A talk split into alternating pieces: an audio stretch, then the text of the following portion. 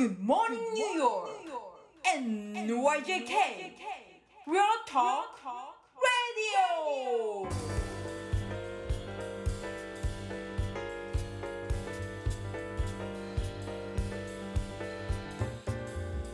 はい、皆さんこんにちは、田中慎太郎です。皆さんこんにちは大橋小雪ですはい、えーこちらが5月25日火曜日に収録しております。はい。はい、えーで小雪さんは、えー日本にいらっしゃる。まだ日本です。で、まだでも25日ですよね、日付的にはね。そうですね。まだえっ、とこっちは25日の夜ですね。うん。はい。いかがですか、でも日本滞在、ちょっと長くなってきましたけど。そう長くなってきましたけど実質動けてるのが10日とか12日とかそんなもんなのでまあもうそう日々走り回っている感じやんなきゃいけない。例えば医者に行って健康診断やってみたりとか、はいはいそういうことからあとは人に会ったりとか、うん。で川越散策ですね主に、はいはい。面白いやっぱりうん。小江戸川越いいですね。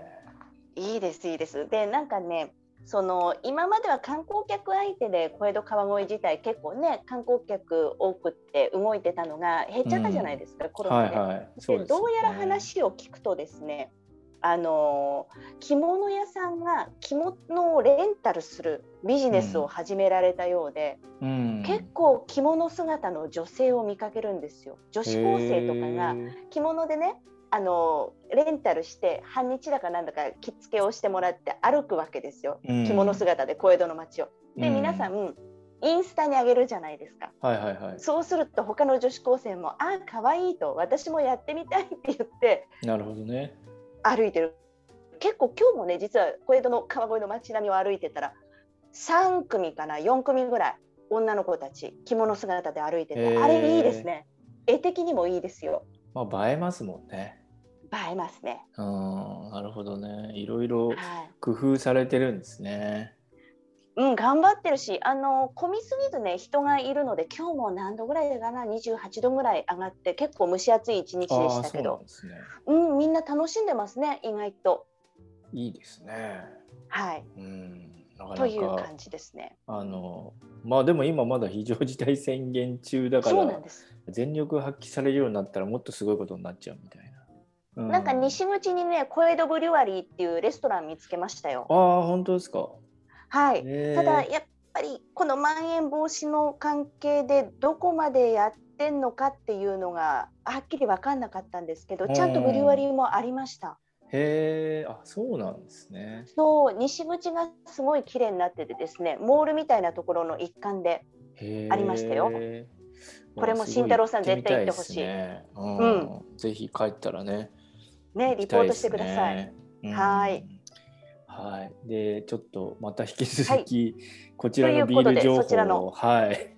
いいですねはいえーっとですね、また一つブリュワリーを紹介したいんですけど、はい、えーっとこちらがですね、前回紹介したストロングロープブリュワリーというところから2ブロックぐらい北に行ったところにあります。実はその前に、えーフィンバックっていう、えー、とこれもですね、えー、と本店は違うところにあるブリュワリーがあるんですけどちょっとそこを今回はスキップしてもう一つ上に上がった、えー、とワイルドイーストというブリュワリーをちょっとご紹介したいんですけども、はい。はい、で最寄り駅でいうと、えー R ラインの、えーユニオンストリートから、え2ブロックぐらいですかね。で、ここがですね実は3月か4月にオープン予定だったんですけどもともとがね去年の。だけど、はいはい。そのコロナになってあの開けられなくなっちゃって苦労したというところなんですよね。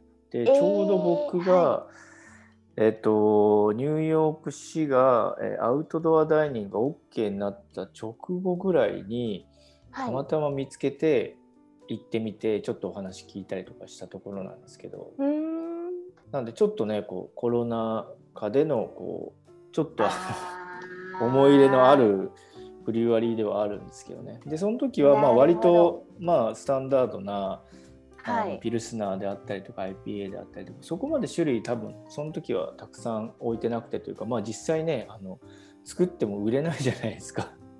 で出来たてのところだとやっぱりねあのそれはちょっと別のところで聞いた話で、まあ、作って、はいえっとまあ、タップルームとかで飲んでもらってであの缶にしてディストリビュートするっていうようなやり方がこう流れとしてはあるらしいんですけどはい。結局そのね作ったけどタップルームは開けられないあの缶になって売ってましたけどね当初からでもそれをこうね、んあの広めるための活動もなかなかできないっていうことでなかなか苦労されたと思うんですけどはい。でも今タップルームも開いて結構ね昨日実は行ってきたんですけどインドアでも広めだしで外も結構ねしっかり作ってあってで昨日とか僕もはい。そうなんですけど昼間から結構ね飲んでる方たちがたくさんいらしてえ、え、あ、待ってください。昨日って平日ですか？平日です月曜日ですへ月曜え。日の4時ぐらいですかねちょっと寄ってみて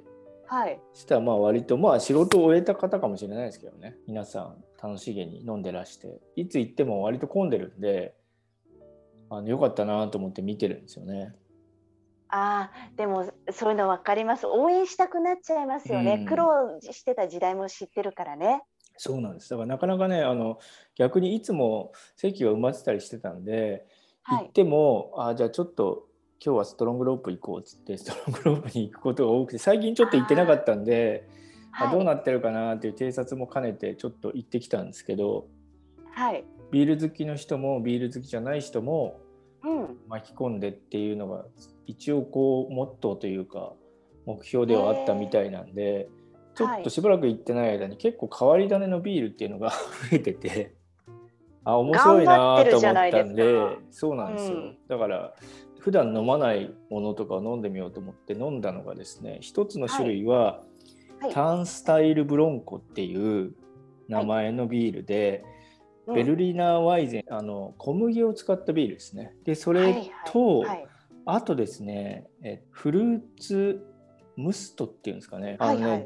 要するにまあジュースだと思っていただければ多分いいと思うんですよね。ね。でえっと、この場合はですね一応ディスクリプションを見ると、えっと、シャドネーってあのあの、はいワインでワイン。シャル、日本だとシャルドネっていうのかな？はい。それのブドウのそのブドウジュースをミックスしてなんか店員の方に聞いたらなんか10%ぐらいって言ってましたけど作る作ってるらしいんですよ。だからすごくフルーティーで、えまあクリアな普通のビールとあんま変わんないような見た目ででちょっと酸っぱいながらもなんかすごく飲みやすくてあの面白いビールでした。ー、えー、いい。それってそういうのって一杯目に行くんですか、慎太郎さんは。普通は行かないですね。たまたまたま今回ちょっと なんか変わったなあんなと思ってまあ普通にねいろんなあの普段飲むようなものっていうの飲んで飲むんですけど大体は行ったら、はい。はい。でもちょっと今回は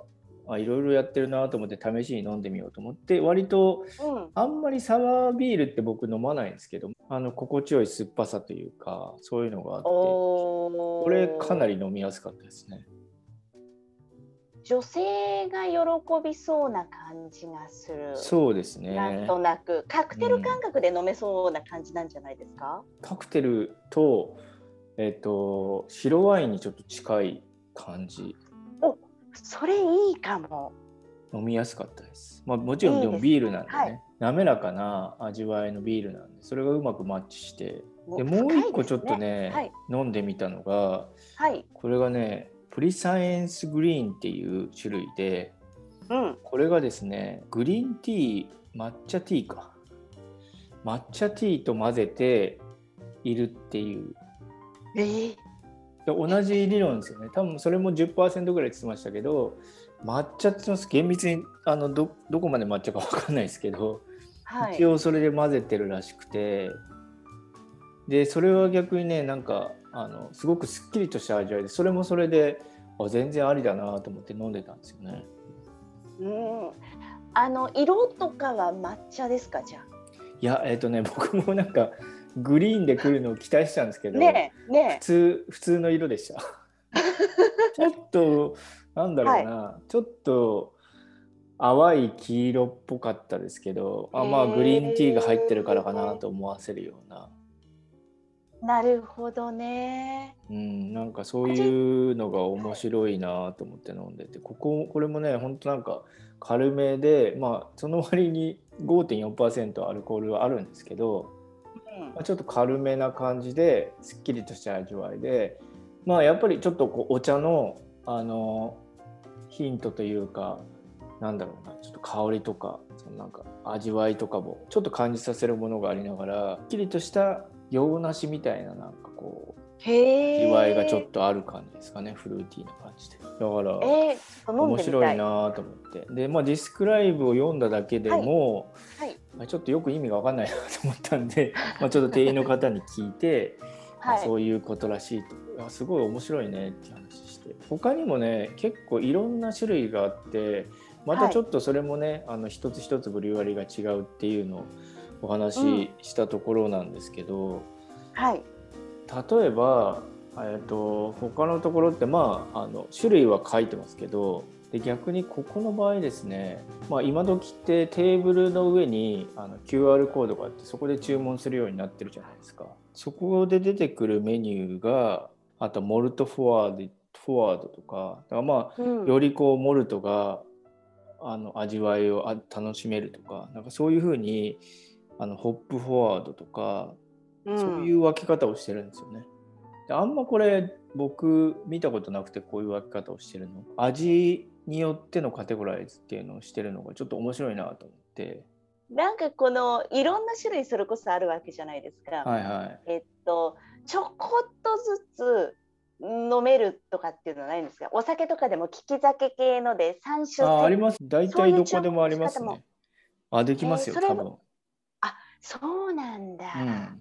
それいいですよね。できたら一番ね。そうですね。いろいろ試してって特にここなんかねあのいろんな種類を作るっていうのをすごくあのテーマにしてるっぽいので、うん。うん、なんかいいと思います。本当に変わったもの。ね、特にうんまあコロナ禍のね影響なんかも受けてるところだから余計になんかちょっと行ってみたいなみたいな。のもありますよね。もうぜひぜひあのいらしていただきたいですね、皆さん。はいあの、はいい、きなり入ってっても大丈夫な雰囲気のお店ですか？もう基本的にそれなんかすごく小雪さん心配されますけど、そうそうなんですよ。にあのブリュワリーはもうあのフレンドリーなブリュワリーばっかりなんであ大丈夫です。そんな頑固じゃあ親父が 出てきていきなりそんなフルーティーなビール頼むんじゃねえよとかいうことはない ないですから大丈夫です。よかったです。じゃあじ次回からこの質問はもう入れないようにします。入れなくて大大丈夫で。すす。はい。はい、わかりました。それこそあのお試し的なフライトっていうのはも大体ありますから、うんうーんそれもあのフライトあるかって聞けば、まあはい大体あるよじゃあどどうするっつってまあ、ね、知らないところだと頼みにくいですけど、はい。じゃあちょっといろんなのなんかアソートしてくださいとかあなたのフェイバリット教えてくださいとか僕はこういうビールが好きなんだけどそういうのを種類ちょっと混ぜて楽しませてくださいとかって言えばいいろいろやってくれるはずなんで。あ、それいいですね。はいなんかお任せ系にしたいですよね。それで自分の気に入るものを作ってくれるかどうかっていうのもうん楽しいですよね。はい、そういはいうのも大体あるんで、あのまあリマインドはしますけど質問しなくても大丈夫っていう、はい。頑固親父もいません。まあいるかもわかんないですけどあんまりいません、はい、大体皆さん優しい方が多いです。あ、よかったです。まあこれから本当ね夏だからビールそう美味しいですね。はい。週末とか、はい、ぜひお出かけしてください。はい、わかりました。というわけで、はい、皆さん良い一日をお過ごしください。はい、良い一日をお過ごしください。田中メディアラボ。